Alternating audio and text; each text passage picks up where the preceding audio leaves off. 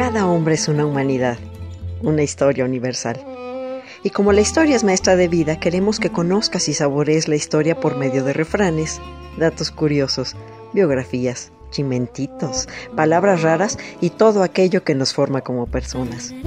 Tanto que contar es un espacio campechano y digerible en el que Nora Reyes Costilla los deleitará en breves cápsulas con su bella y argentina voz. Escúchame a través de la radio del Colmich, www.radiodelcolmich.com. Se van a enamorar.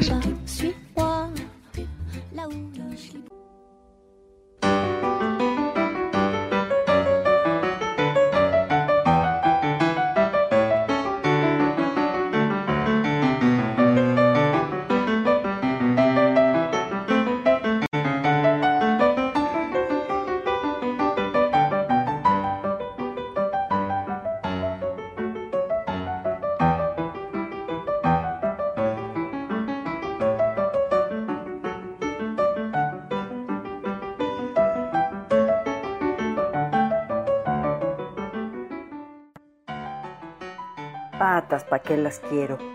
Si tengo brazos para volar, dijo Frida Kahlo cuando se rehusó a vivir a rastras por su columna rota. Hola, cleonautas, muy buen día. Los saluda su imperatrix ad eternam Nora Reyes Costilla y están escuchando tanto que contar por la onda espacial de la radio del Colmich. Y sí, estamos en el año en que conmemoramos un avance muy grande, no solo para los Estados Unidos de Norteamérica, sino para la humanidad entera. Los 50 años de la llegada del hombre a la luna. Seguramente están en boga los documentales, los especiales televisivos y las entrevistas a los que vivieron el suceso. Por eso, la cápsula de hoy se trata de datos curiosos de los pioneros del espacio. Como ustedes saben, en 1969 llegó el primer hombre a la luna convirtiéndose en el mayor logro tecnológico hasta ese momento. Los tripulantes del Apolo 11 seleccionaron como bebida preferente al café. Edwin Aldrin lo pidió americano, Michael Collins con azúcar y Neil Armstrong ligero y dulce. En total se mandaron 15 tazas para cada uno, que al igual que mi mamá antes de persinarse, tiene que comenzar el día con una taza de café. Pero esta carrera espacial entre gringos y rusos comenzó hace más de mil años. Abu el-Qasim Abbas ibn Firnas, mejor conocido como Ibn Firnas, fue el primer ser humano del que se tiene constancia escrita que consiguió volar. Nacido en Ronda, España, y cordobés de adopción, en el año 852 decidió volar lanzándose con una enorme lona para amortiguar la caída desde la torre de la mezquita de Córdoba. Se lanzó y sufrió heridas leves. Por eso se considera también como el creador del primer paracaídas. Aquella temeraria aventura le sirvió para darse cuenta de lo que no se debía hacer. Ibn Firnas comenzó a idear una máquina sólida capaz de volar se dio cuenta de que eso de tirarse de lo alto con un simple trapo no era muy aconsejable para la salud. Transcurrieron muchos años de pruebas y cálculos. Incluso observó y estudió minuciosamente el vuelo de las aves, hasta que llegó un día del año 875, cuando tenía 65 años de edad, en el que terminó de construir su propio planeador. Mandó hacer unos largueros de madera articulados recubiertos de tela de seda que había adornado con plumas de rapaces y que se podían mover y abrir de forma similar a unas alas. Encomendándose a la, con su par de alas mecánicas, un par de narices y un traje cubierto de plumas, se lanzó al aire desde el Palacio de la Rosafa de Córdoba y planeó por un largo trecho no hay datos precisos de la distancia que pudo recorrer, pero sí se sabe que durante el aterrizaje, un tanto brusco, se rompió las dos piernas y se lastimó la espalda, lesión que arrastró durante el resto de su vida. El vuelo en general fue un éxito, permaneció en el aire una decena de minutos. fue ampliamente observado por una gran multitud que él mismo había invitado de antemano. Comprendió después su error. Tenía que haber añadido una cola a su artefacto. Para que nos hagamos una idea de la genialidad de este hombre, en su época era muy conocido por sus experimentos químicos y sus audaces ideas aplicadas a grandes obras de ingeniería. Diseñó el reloj de agua o clepsidra, que en árabe se llama al-makata. Creó una esfera armilar para representar el movimiento de los astros y un planetario que construyó en su casa. Descubrió el proceso de fabricación del vidrio, el cual puso en práctica en los hornos de Córdoba. También fue un reputado poeta, experto en el uso de cristales para fabricar lentes, astrónomo, físico y un mecánico de primera. Ibn Firnas murió 12 años después, en 887. Sus intentos de vuelo por sus propios medios marcaron el espíritu de la época e incluso a los de siglos posteriores. Hoy día, en el mundo árabe, es considerado un héroe. Entre los homenajes que se le han hecho a este pionero personaje están el cráter Ibn Firnas en la cara oculta de la luna, el sello con su efigie que los libios emitieron y la estatua en Irak en el aeropuerto internacional de Bagdad, así como nombrar Ibn Firnas a otro aeropuerto en el norte de Bagdad. Y como soñar no cuesta nada y cumplir es lo que empobrece, casi un siglo antes de que el novelista francés Julio Verne escribiera en 1865 De la Tierra a la Luna, el gran compositor austriaco Joseph Haydn ya especulaba en tono humorístico con la posibilidad de viajar a este satélite.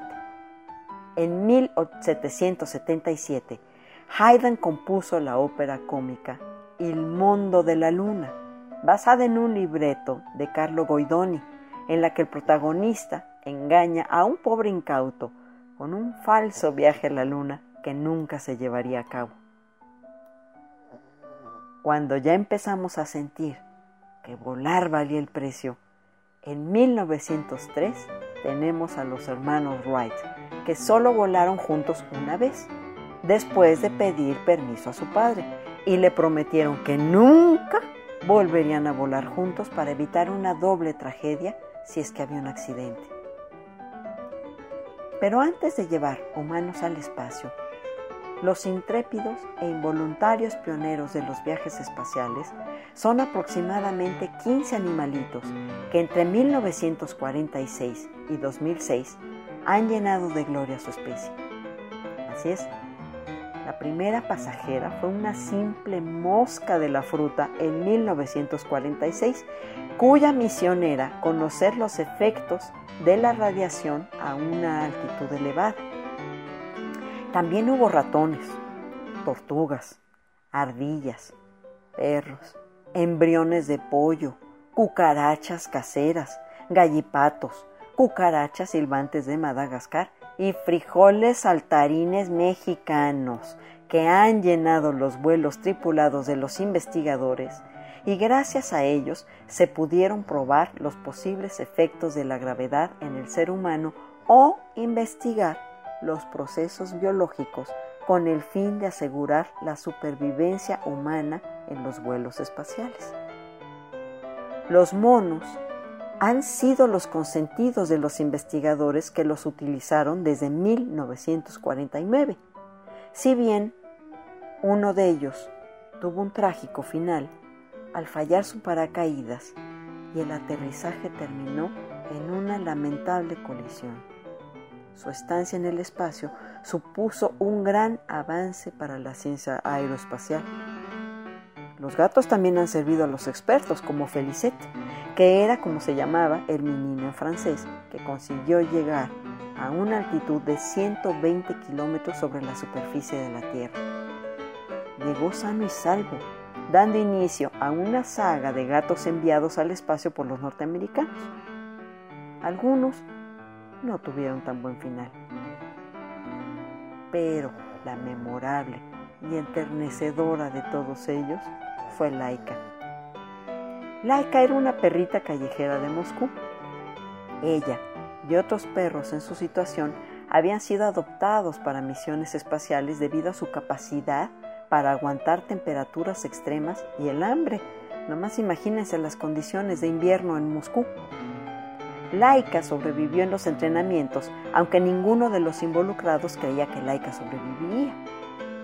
El día previo a su vuelo, en el Sputnik 2, uno de los científicos la llevó a su casa para que jugara con sus hijos y tuviera un último día agradable. El despegue fue el 3 de noviembre de 1957 y de inmediato comenzaron los problemas. Su ritmo cardíaco aumentó. Su respiración era cuatro veces más rápida de lo normal y la temperatura en la nave se elevó a 40 grados centígrados. Laika murió después de 5 a 7 horas. En 1997 se construyó en la Ciudad de las Estrellas, en Rusia, un monumento para recordar a los héroes de la aeronáutica rusa. Se puede ver a Laika espiando por entre las piernas de uno de los cosmonautas. Así que, queridos clonautas, que nadie corte tus alas. Tú eres quien decide lo alto que quieres volar. Esta fue Nora Reyes Costilla, Imperatrix ad Eternam, hablándoles en el espacio de tanto que contar por www.radiodelcolmich.com. Los invitamos a que nos sigan en nuestros podcasts, en la radio del Colmich, en nuestro canal Tanto que Contar en YouTube y síganos también en nuestras noticias diarias por Facebook. La historia por gusto. No dejen de leer y por favor no dejen de soñar y alcanzar las estrellas. Hasta pronto. Cada hombre es una humanidad, una historia universal. Y como la historia es maestra de vida, queremos que conozcas y saborees la historia por medio de refranes, datos curiosos, biografías, chimentitos, palabras raras y todo aquello que nos forma como personas. Tanto que contar es un espacio campechano y digerible en el que Nora Reyes Costilla los deleitará en breves cápsulas con su bella y argentina voz. Escúchame a través de la radio del Colmich, www.radiodelcolmich.com se van a enamorar.